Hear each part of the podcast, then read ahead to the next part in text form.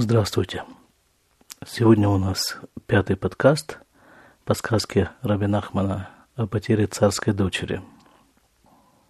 Наш главный герой, который в сказке обозначен как Шнили Мальхут, то есть второе царство, речь идет о душе человека, который попадает в этот мир.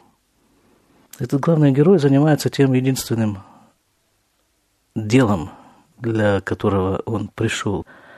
Поиск царской дочери. А царская дочь, мы уже говорили, что это ощущение присутствия Всевышнего в этом мире. И это же святость, и это же истина, и это же связь себя со всеми этими вещами. И вот это все он ищет, и ищет, как здесь написано, много-много-много времени – и после всех этих поисков в один прекрасный момент судьба особо благосклонно к нему поворачивается, и он попадает в некий дворец, в котором и встречается с этой самой царской дочерью. И все было бы совершенно замечательно, это был бы полный и окончательный хэппи-энд, если бы не одно обстоятельство. Этот дворец – резиденция сатаны. Это место нечистого – и в одном письме был задан такой вопрос. А зачем, собственно, этой нечисти нужна царская дочь? Вопрос чрезвычайно глубокий, серьезный и выводит нас на тему, которая в Кабале, в хасидизме называется иниката хицуним. В переводе это подпитка внешнего. А что понять, что такое внешнее, что такое внутреннее – Давайте разберем сначала вот такую вот принципиальную схему устройства буквально всего, что существует в мире. Схема эта в самых общих чертах довольно незамысловата. То есть есть центр, некое ядро, есть периферия, то есть некая оболочка, и есть дополнительные всякие структуры и органы, которые расположены в разной степени удаления – от центра периферии. Так устроена, скажем, клетка организма или растения, та структурная единица, из которой оно состоит. Так устроено само растение и само тело. Так устроено государство, есть столица, есть граница, есть все, что расположено между этими двумя единицами. Также устроена и Земля – то есть в те времена, когда существовал храм, это был совершенно очевидный центр Земли. Это было место, где присутствие Всевышнего в этом, в нашем мире, было максимально сконцентрировано. Не возникало вопросов по этому поводу. Причем, как пишется в Митраше, окна храма были устроены совершенно особым образом. Обычно в обычном здании окна устроены так, чтобы в дневное время свет попадал снаружи внутрь. Окна храма были устроены так, чтобы свет от храмового светильника, от миноры, распространялся через них из храма наружу и таким образом освещал весь мир. Сейчас как раз время говорить о храме.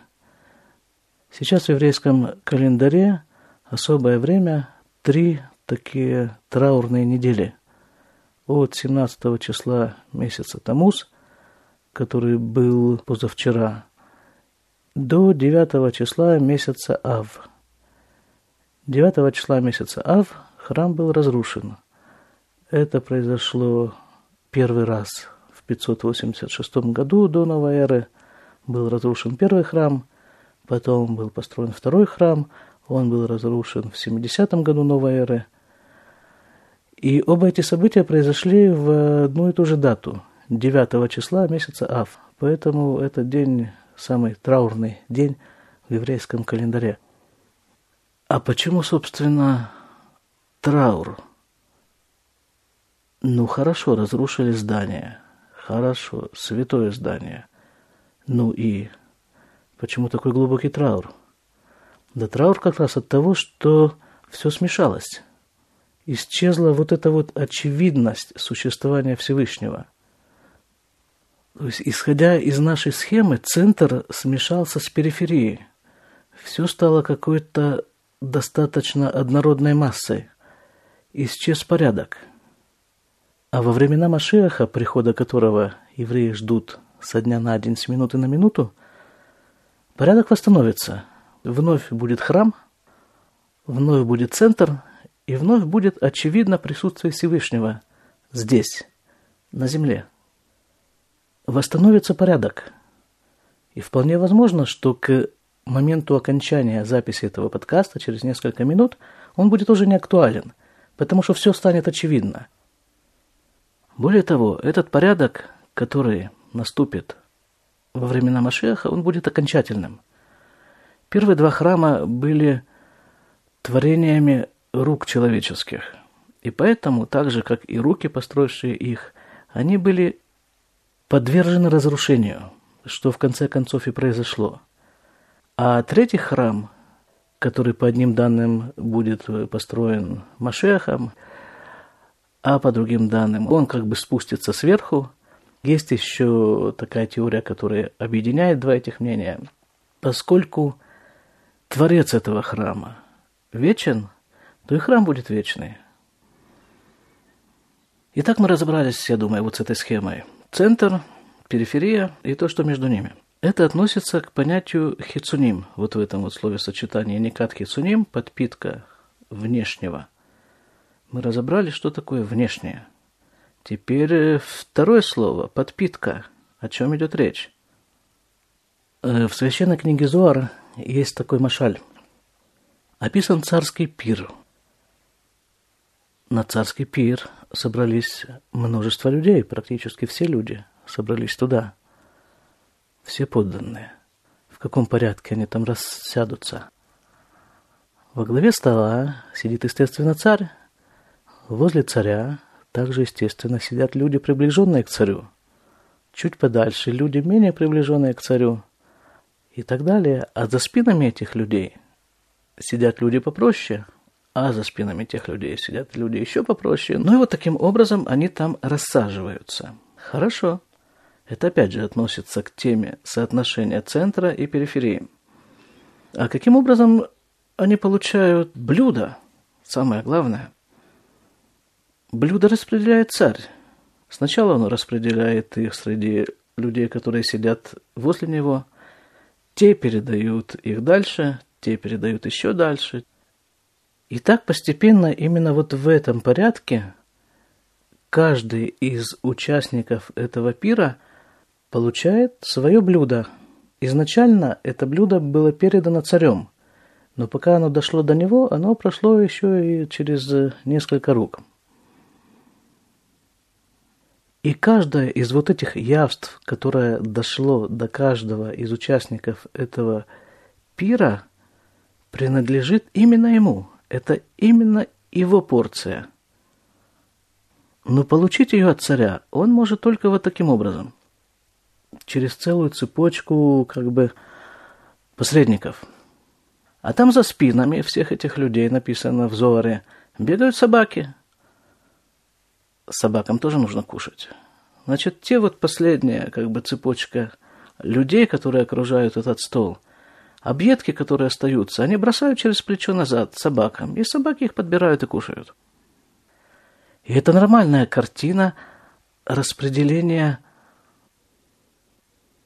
Я тут пытаюсь перевести слово шефа, не получается. Изобилие, как бы, оно изобилие, но каждый в этом изобилии получает свою порцию. И это нормально – но если во всей этой картине происходит некоторый сбой, и один из участников пира берет свою миску и отдает ее собаке, а другой пытается вообще посадить собаку за стол. Вот здесь все нарушается. Вот это и есть разрушение храма. Вот это вот и есть потеря царской дочери. И вот это вот и есть подпитка внешнего. То есть подпитка внешнего это когда внимание переключается на внешние атрибуты. И тем самым они получают подпитку. Кстати, я слышал, я не знаю, насколько это достоверно, но очень похоже на правду, что примерно до 30% не знаю чего, средств, усилий уходит на производство упаковки товара. То есть что там внутри находится в этой коробочке, это дело десятое. Но покупатель прежде всего сталкивается с коробочкой, и вот на нее он обращает внимание. Главное, говорят, чтобы костюмчик сидел. При этом все это нужно, и коробка нужна, и собаки нужны, и граница нужна, и все, что относится к периферии, совершенно необходимо. Проблема возникает тогда, когда периферия отвлекает на себя слишком большое внимание. Отвлекает от чего? Да от центра, от главного, от сути. Когда это происходит, теряется царская дочь. Но что значит теряется? Она не исчезает вообще. Она как бы переходит в руки вот этих вот самых э, внешних хицуним. И их она питает. Они получают через нее силу. То есть нарушается вот этот вот порядок поэтапного распределения силы, энергии, жизненности, чего угодно, от центра к периферии – Периферия переключает на себя эту подпитку напрямую. Вот в этой ситуации мы примерно и живем.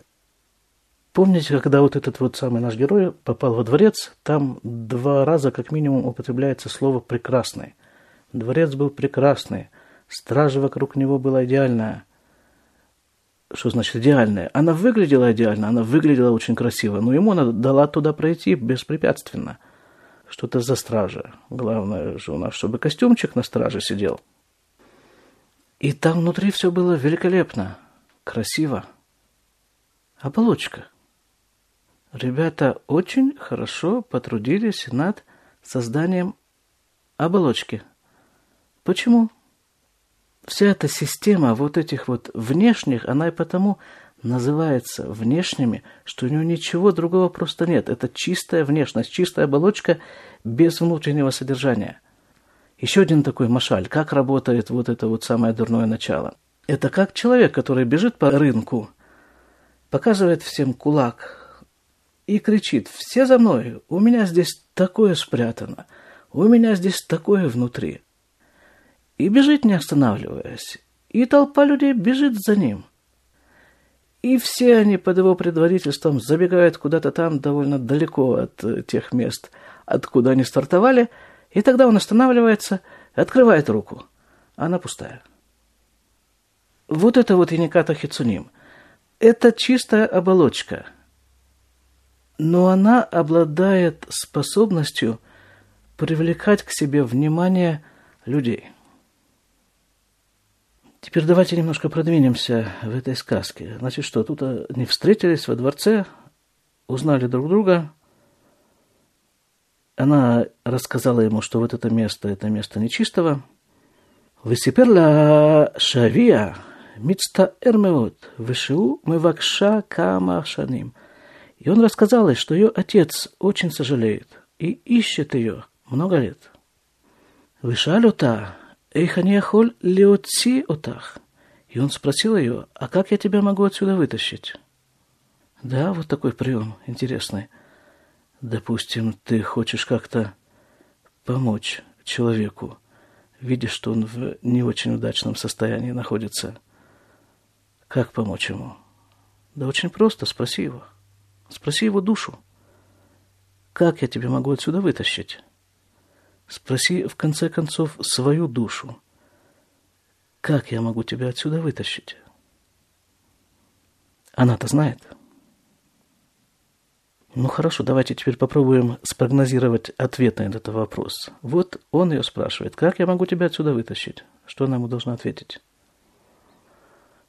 Что-нибудь типа вот из фильмов, как там это все в фильмах происходит. Давай побежим отсюда, там разобьем окно, стражу эту прорвем и на волю, и все, и мы свободны. Что она ему говорит? Амралю, шии в шарлиха леуциути, ки им, кшитие бухер лиха маком, вытие шефшам шанахат. Говорит она ему, невозможно тебе вытащить меня отсюда, кроме как – если ты выберешь себе какое-то место и будешь находиться там целый год.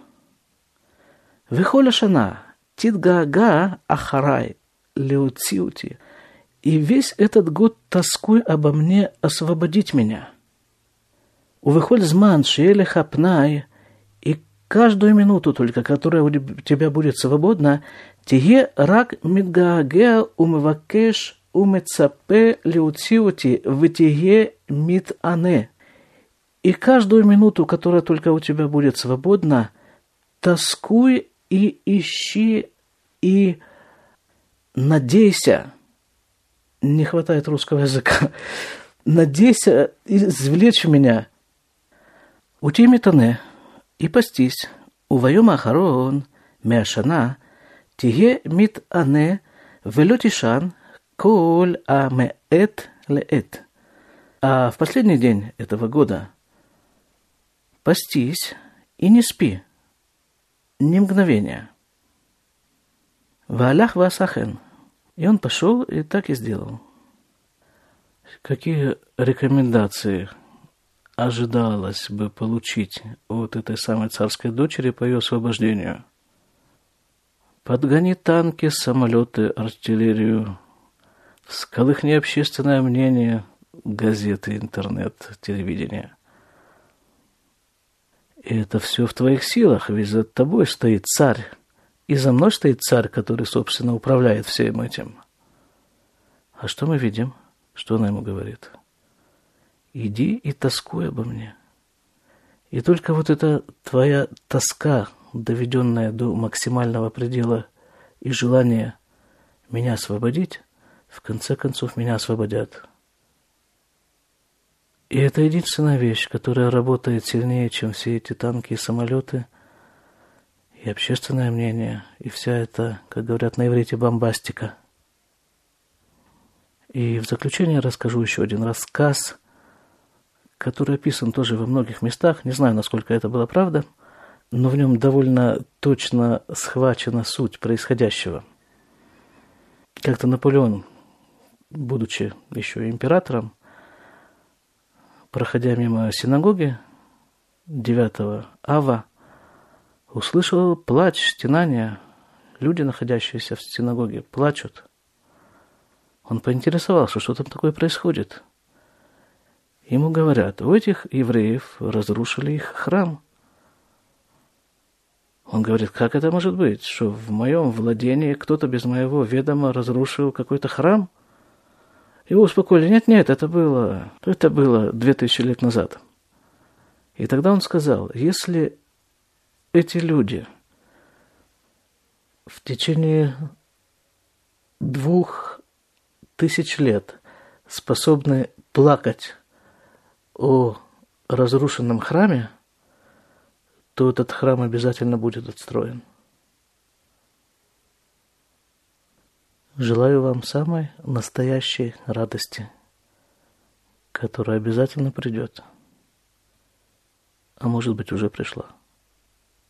До свидания.